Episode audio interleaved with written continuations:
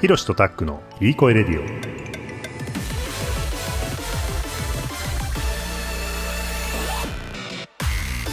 この番組はカナダに住む弟ひろしと東京に住む兄タックがリスナーの皆さんにいい声を届けようという番組です。はいそれでは第2話始まりました、はい。今日はですね、えっと前回に引き続き、えっとイテオンクラスという、まあ、韓国ドラマのどこが面白いのかっていう話の続きを、えーやっていきたいと思います、まあ、前回は、えっとまあ、魅力が2つあるというふうにひろし君は言っていて、で1つ目はストーリー。2つ目は人物描写ということなんですけれども、まあ、1個目のストーリーがの面白さについては一応前回第1話でお話をしました。今日は2つ目の魅力人物描写について、えー話を聞いていきたいと思います。よろしくお願いします、はいよろしくお願いしますえー、と人物描写ね。う、うん。ん、まあ大事じゃない？その脚本の中でさそのキャラクターの過去であるとか、性格であるとか、うん。そういうところを掘り下げて、えーその行動に向かうまでの、なんだろうなうん。必然性みたいのを、えーうん。やっぱ担保しようと思ったらここの部分なのかなって思うんだけれども、確かにね、まずさっきの脚本でごめんね、うん。あのいきなり入るけどストーリーっていうのは、まあ、うん。あのちょっと復習になるけど、うん。まあ、いろんな軸がありますと,、えーとチャンガグループのとの対決つまり悪と正義の話、うんで最初に土下座させられて悪に土下座させられた正義が最終的には悪をもう一度見返すっていうストーリーの軸がありますと。うん。であとは飲食店として成り上がっていくっていう軸がありますと、うん。あとはまあな、まあ、料理という軸がありますと、いろんな軸が、えっと、巧妙にきちんと組み合わさって構築されたまあすごいかっこいいよくできた建物みたいのがまあ、ストーリーとしてあの構築されているとしたら、まあ、人物描写っていうのはその建物のまあ細部だよね。細部っていうか深さみたいな説得力みたいな部分が、あのー多分この人物描写っていうところで深められているのかなと想像するんだけどそういうことかな。そうだね、まあ、まずその主人公のパク・セロイの、えーキャラクターっていうものを、えーとちょっと深掘りするならば、まあ、彼がそのすごくね現代的なリーダーシップを持ってるのかなと思ってて、まあ、それは例えば、ちゃんと話を聞いてくれるとか、うん。信じて任せて見守ってくれるとかうん。あとはまあ要所要所でちゃんと決断をするとかね。正しい決断をする、ですごく頼りになるんだけれども、あの全然抜けてるところとかもあってまあ助けてあげたくなる応援したくなるみたいな、えーそういうリーダー像、うん。これがまず一つすごく今風だなっていうふうに思うんだよね。なるほどね。でいわゆるその一昔前なこう、うん。マッチョなぐいぐい引っ張っていくみたいなタイプではない、それがまずは一個現代的だなっていうふうに思ってて。で、まあ、ずっとその信念をさ貫いてさ、うんうんあのー一つ一つ問題をクリアしていくんだけれども、まあ、その辺のリアリティなんかが、あのーマネージメントみたいな視点で見ていても、まあ、すごく面白い。マネージメントっていうのは経営ってこと？会社経営みたいな視点ってこと？ああなるほどね。うん。まあ、その第1話でお話ししたようなストーリーに付随して、うん。えーうん。従業員というか仲間たちとのさ交流っていうのがあるんだけれども、うん。まあそのその時々でちゃんとうん。その従業員と、えー正面から向き合って、えー話をして話を聞いて、あのー正しい方向に導いてくれるなり、あのーちゃんと言うべきところは言うとかなんかそういうところがうん。受けてるんじゃないかなっていうふうに、でまあ、毎回毎回さその名言みたいのが出てくるんだよ。へえうん、まあ例えばうーんと、そうだな。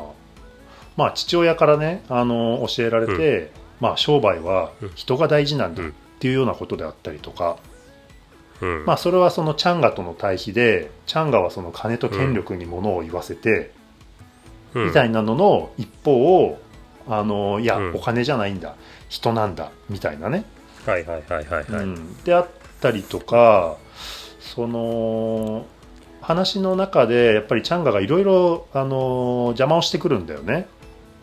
うんうんうん。で、まあえーふわっと言うと、まあ、そのねあのパク・セロイの持ってる信念を曲げれば、あの許してやるよじゃないけどあなるほどね。うん。まあ、そういうようなシーンとかででもいや俺はね。あのそういう自分の、あの考えと違うことはやらないんだっていうようなことで。なるほどね。で従業員にあものえはいはいはい。お折れれ折れればいいじゃないっていうふうにさ、はいはいはいはい、うん言われるんだけれどもそこでいや、うん。そう言うけれども曲げないんだね。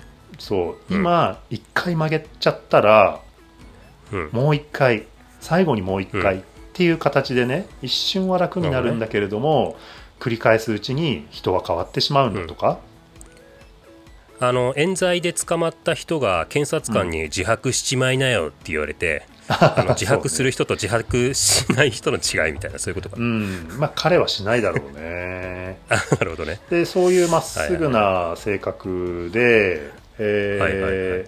まあこれねちょっと他の作品になっちゃうんだけれども、うん。キングダムっていうね、あのーこれもネットフリックスで見たドラマなんだけれどもその、あのーあーあるね。うん、の主人公なんかもそうそうそう。あれもね2019年の作品なんだけれども、ちょっと話それるけどね、うん。あのうん。韓国の王位継承権をめぐるドロッドロの時代劇と、うん。ゾンビを掛け合わせたっていうえそうなんだ。そうそうそう。だから第1話でそのいろんな要素を詰め込むっていうようなことが話があったと思うんだけれどもあの、うん。そういうようななんか別々のジャンルをガッチャンコして、ジャンルミックスするみたいななんかそういうのとかも、あの韓国コンテンツの特徴って言えるかもしれない。なるほどねうん、よくそんなことできるね。それをうまく成立させるっていうことを考えるとちょっと途方に暮れるけどね。そうそうそ れが上それがすごいんだろうね。やれちゃうところがすごいんだろうね。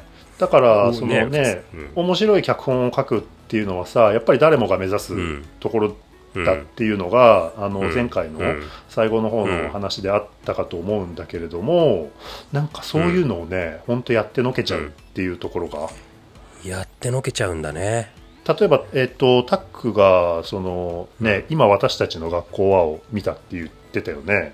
うんうんうん。あれもさ僕ごめ見んわかんない。まだ見てないんだけれどもなんか学園ものとゾンビものの掛け合わせなのかなとかっていうのもちょっと思ったあそうそうそうそうそう。んだよね。た学園ものとゾンビものの掛け合わせ。あ学園のラブコメディその誰と誰が好きみたいなそういうラブコメと、えっとまあゾンビがあの世界を覆い尽くしてしまって、人人類をほぼ滅ぼしてしまうかもうん。みたいな、そういう流れと、を掛け合わせたっていう感じかな、うん。あれも、うん。まあよくできてるのよそれもそれで。よくできてるよね。で、えっ、と、えーイテオンクラスにちょっと話を戻すとね、まあ話戻すと、うん。イテオンクラスにつもまりなんだっけそのあとうんうんうん。まずはそのえっと主人公のパパク・セロイの、ううん。んキャラクターっていうところ、うん。がきちんと描かれてる。で、うん。そのキャラクターの,、えーその信念を持ってとかっていうところに基づいた上での復讐劇なわけだよね。その信念を持ってるがゆえにすごく虐げられて、悔しい思いをさせられて、でチャンガの会長っていうのはさ、もうそれを見てるのがさ、もう全く面白くないわけよ。その信念で向かってくるパク・セロイが。うん、だから、そこのぶつかり合いっていうところもあるし、えーっとまあ、恋愛の要素ももちろんあの入っててこれは三角関係なんだけれどもうん。その女性2人がさめっちゃ優秀なんだよ。へあのえいいね。1人は従業員で、うん。1人は、うん。えーチャンガで働いてる幼なじみっていう設定なんだけれども、うんうん。あの女性がめちゃくちゃ優秀っていうのもあの今風だなっていうふうに思ったんだけれど。なるほど要するに、うん。ね。あのね3歩後ろを行くみたいな形じゃなくて、もうガンガン、うんうん。あのパク・セロイに対しても言うし、うんうんうんうん。で2人ともめちゃくちゃ優秀でね,、でね愛っていう恋愛もこれ最初から最後までずっと引っ張って、うんあちなみにねこれねすごいなって思うのが、1話1時間ぐらいで16話あるんだよね、うんうんうんううん。ん。で無駄に全然引っ張らない。はいはいはいはいはい、はい。うん。詰め込んで詰め込んで無駄に全然引っ張らずに、えー最後まで駆け抜けるみたいなね、で、えーなるほどね。そのキャラクターみたいなところに話を戻すと、まあ、従業員とのね、うん。その交流だよね、えーうん。例えば、えー従業員が、えーうん。韓国で育った、えー黒人の、えーっと従業員を雇ったりとか、あとは料理長の、えーヒョニっていう子がトランスジェンダーだったりとかね、まあ、その辺うんうんうんのうん。多様性みたいなところもきちんと抑えて入ってるわけだね、うん。なるほどね。でその黒人の従業員なんかはさあのーイテウォンっていうのは、えーっとまあ、六本木みたいな外国人が多い街だから、うん。あのーお前英語できるだろうって言って採用するんだけれども、うん。蓋開けてみたら、いや僕は韓国で育ったから英語全くできないよみたいなね、うんうんうんううんん、だからその辺のなんだろうなステレオタイプみたいなところも織り込みつつ、うん。うん、なるほど。であとねもうちょっと喋っていい？いいよどうぞえー、とそのいろんな人物像を詰め込むみたいなところは、あのイカゲームとかでも、えーとうちょっと話し出したいんだけれどもあのこれもうん。すごく、ね、ネットフリックスで一番見られたっていうドラマなんだけれどもさ、まあ、借金を抱えた人を大勢集めてデスマッチするみたいな話で、まあ、その中にははいはい。脱北者の女の子がいたり、うんうんうん。で落ちこぼれて借金を抱えた超エリートがいたりで韓国ってすごい学歴社会なんだけれどもそこから、あの最後のギリギリのところで落ちちゃった人とかね、まあ、あとは力で人を支配するような、まあ、マッチョないかにも悪い男うん。と、はいはいはい。そいつに利用されてしまう、えー女性みたいなね、あのーなんだろうな。ちゃんとその深いキャラクター設定みたいなものがあって、うん。うん。うで、えー、と脱北者には脱北者なりの、あのーなんだろうな着地点がありそのね。超エリートには超エリートなりの着地点がありとかね、うん。その利用されちゃう女性とかもきちんとそこを、なんていうのかなうん。まあスカッとさせる終わり方になってたりするんだけれども。なるほど。なんかその辺のねえーっ、とね、うん。キャラクターっていうところ、うん。なんかそういうキャラクターってさ、まあ、僕も、あのー私たちの学校はを見て、まあ、例えば女性が今までのステレオタイプではないとか、うんうん。えーっとそういうとこは感じたんだけど、うん。まあ、これもね、あのーえーっとストーリーと同じような結あのか印象を受けてるんだけれどもうんうん。結局さキャラクターを立てたいっていうのはさ、えーっとどんなドラマ制作者にとっても当たり前にやることで。そねでその立てる方向っていうのができるだけ現代的にしたいっていうのもまあどの制作者もやりたいことで、まあ、古臭く見られたくないからね。うんでその中であのやっぱりどれだけその今の流れに今の時代感にフィットさせられるかっていう勝負だと思うんだよね。うんうんそこがまあそれもまあ誰もが目指すところではあるんだけれどもやっぱそれを誰よりもうまくやってのけているっていうまあその話なのかなっていう気がするんだけどそういうこと？そうだね。いやそのさステレオタイプっていうのは一個キーワードかなって思うんだけれども、うん。その物語の作り方としてさあの、ある種の型みたいのっていうのがあるわけじゃない、えーどういうことかっていうと、そのねえーっとまあ正義が悪によってうん。虐げられてしまって、うんあのそのリベンジをするとかさそういうのは一つの物語の型だよね。でうん。それはうん。うん。言ってみれば、えーっとステレオタイプっていうものにもなり得てなんだろう、うん。ステレオタイプというか、まあそうだね。一つまあ普遍的な物語っていうのがあるよね。うん。だからそこを、えーっと裏切るところはちゃんと裏切って新しいストーリーを見せていかなきゃいけないだろうし、えー乗っかるところは乗っかって、うん。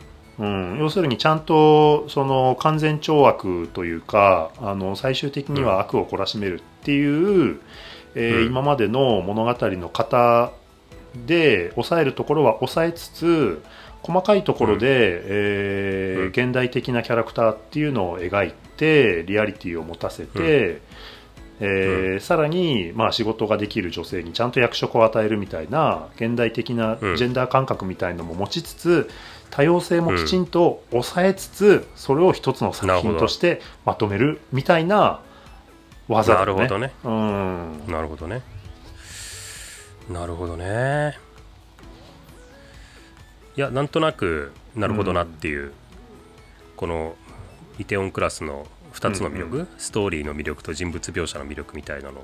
うん。のまあ一旦に触れられたかなっていう感じはうん。したまあその中でそれがまあイテオンクラスだけじゃなくてね、そのイカゲームもさ、うん。そうであったりキングダムであったり、はいはいえー今私たちの学校はかな、であったりとか、うんうんううん。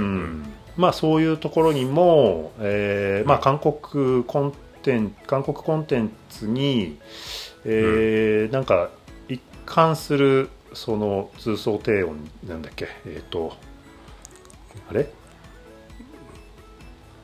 魅力？通奏低音？あれ？通奏低音って言うよ。通奏低音だ通奏低音ってう、言うけど。うん。通奏低音って言うよ、うん、うん。うん。あまあ通奏低音ちょっと違うかな。いや違うんかい。いやまあとにかくそのう。んどどの作品にも要素として、えーうん。見られる部分はそういうところかなって思う、うん、いや、あのー僕もね、いや、あの第2話をこちょっと一旦まとめようと思うんだけど、うん。えっと、僕もね、えっと、私たちの学校はを見て感じたことって、まあ結構近くて、うんうん。あのーなんだろうな、あのいいろんな映画とかドラマのこれまでの歴史とか文脈とかストーリーの型とかみたいなものをうんうん。とかあとはキャラクターについてもあのさまざまな今までのキャラクターを踏まえて、今現代で、えー、と今まで描かれてこなかったようなキャラクターとか、うん。あの新しいキャラクターとかっていうものをきちんと出して、うん。でそういう映画の歴史とかドラマの文脈みたいなものを全てきちんと踏まえた上で、うん。えー、とそれをもう一度あの新しく組み上げていくみたいなのがめちゃくちゃうまいなって思ったんでね。うん。でえっとまあ私たちの学校はっていうのは12話あるんだけどさ。うん。でその12話っていうそのえっと形態ドラマの形態うん。もものすごく自分のものにしていてうん。1話の最後2話の最後みたいなところでちゃんと次を見させるみたいなことの戦略もものすごい上手練られていて上手。だからなんか僕はねすごい新しいものがここで生まれたっていう感じが逆にしなかったのよ。ああなるほど。うん韓国ドラマっていうすごい新しい、えーっとうん。今まで想像もできなかったような新しいジャンルが生まれたっていう感じがしなくて。ああそうね。むしろそれはそうかもしれない、うん。むしろ、えっと、ハリウッドとかあるいは日本のドラマ、テレビドラマとかを見て育って、まあ、日本の映画も好きでっていう、あのー体験の上になんか新しいわけじゃないけれども、うん。そういったいろんなものを全部ごちゃっとしたにもかかわらずめっちゃ上手に組み立てたなっていう感じがしたんだよね。うーん。いやわかるなんかその新しさっていうよりはうん。ああなるほどね。その出し方たち確かに今までなかったけどめっちゃうまいしあ面白いねみたいな、うんうんそのものを見させられた。まあだからちょっとね悔しい感じがした。いやでもね作品によっては新しいこともちゃんとやってる。やってんの？うん、まあそれはもちろんね、あの僕もあの一つしか見てないから、うん。はい、あのあんまり言える立場にないんだけど。ちょっとリスナーの皆さんにお勧めしたいのは、えっと、今まで出てない、あの話で、地獄が呼んでいるっていうね、あのはいはいはい。シーズン1が今、えっと終わって、まあ、シーズン2もあの話の終わり方だとまあ間違いなくやるだろうなって思ってるんだけれども、これはめっちゃくちゃ新しい、えそうそうなんだ。うん、めちゃくちゃ新しいストーリーとして、まあ、ちょっとあの今回はあのそっち話だいぶそれちゃうのでしないんだけれども、うん。なるほどね。新しいこともちゃんとやってる。奥深いね。な奥かなかね。深いよね。奥深い。なかなかうんね、いやでそうなんだ。そう。うん。まあ、話戻すと、まあ、なんでそれが作れるかっていうことだよね、そうだよね。うん。そうそうそう。それだから2つ目のテーマっていうかまああの次のテーマに移る移っていくことになってまあそれは次回かなと思ってるんだけど。そうだね。えっとちなみにその、うん。えっと韓国ドラマがなぜ面白いのかって大きなテーマがあって、まあ、123って、えっと、どこが面白いのか、えっとうん。なぜ面白いのかで日本はどうするのかっていう3つの、あのーセレクト立てた時の、うんうん。大枠立てたの1個目はまあこんな感じでそうだね。一旦いいかなと思ってるんだけど、いいでしょうか？はい。それともなんか準備してきたものストーリーが面白いプロットが面白いっていうのと、えっ、と、人物描写が面白いっていうところで、うん。うん大丈夫、うん。まあ OK OK 次回じゃあなんでそれがはい、第2作れるのかっていうそうだね。うん。なぜ韓国からそういったものが生み出されたのかっていうことについてちょっと、うん。まあ、雑談をしていきたいと思います。そうですね。はい、じゃあ今日はじゃあ第2そんなような回ところで。は今日は以上にしたいと思います。はいはい、ご視聴ありが見とうございまし感想た意見感想などをぜひハッシュタグいい声で、えーツイートしていただけたら嬉しいです。よろしくお願いします。はいよろしくお願いしますはい、ありがとうございました。ありがとうございました